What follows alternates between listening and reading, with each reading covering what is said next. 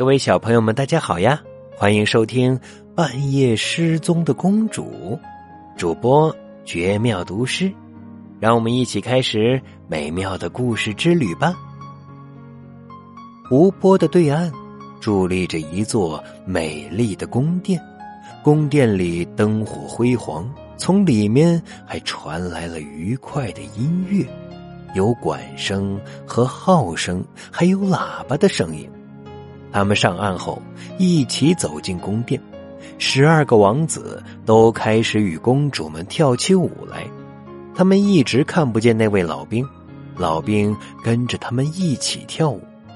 他们也不知道，每当有公主端起葡萄酒时，老兵总是暗暗上前将酒喝完。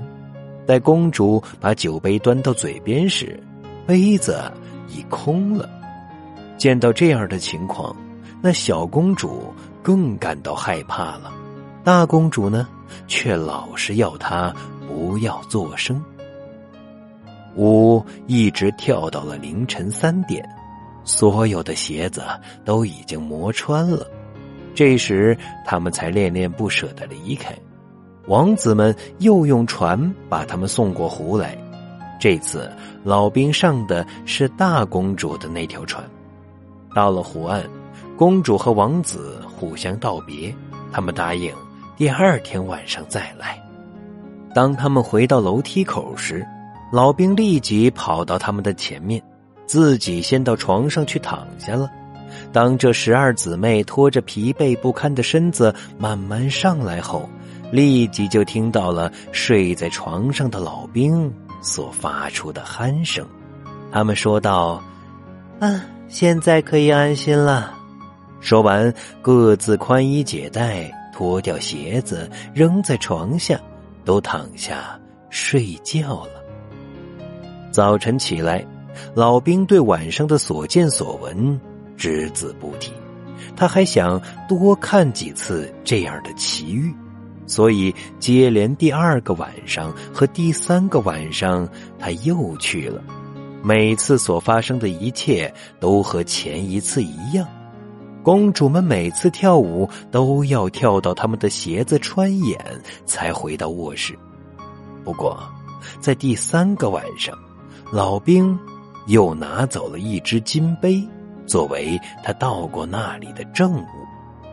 第四天，他解开这秘密的时限到了，他带着那三根树枝和那只金杯。来到国王面前，此时十二个公主都站在门后，张着耳朵，想听听他究竟说些什么。国王问道：“我的十二个女儿晚上是在哪儿跳舞啊？”老兵回答：“他们是在地下的一座宫殿里与十二个王子跳舞。”接着，他告诉了国王自己所看见和发生的一切。拿出了他带来的三根树枝和金杯给国王看，国王把公主都叫来，问他们老兵说的这些是不是真的。他们见一切都已经被发现，再否认所发生的事也没有用了，只好全部承认了。秘密解开了，国王问老兵，他想选择哪一个公主做他的妻子？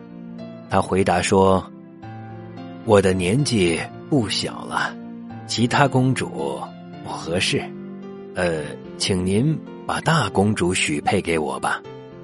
于是他们当天就举行了婚礼，老兵还被选定为王位的继承人。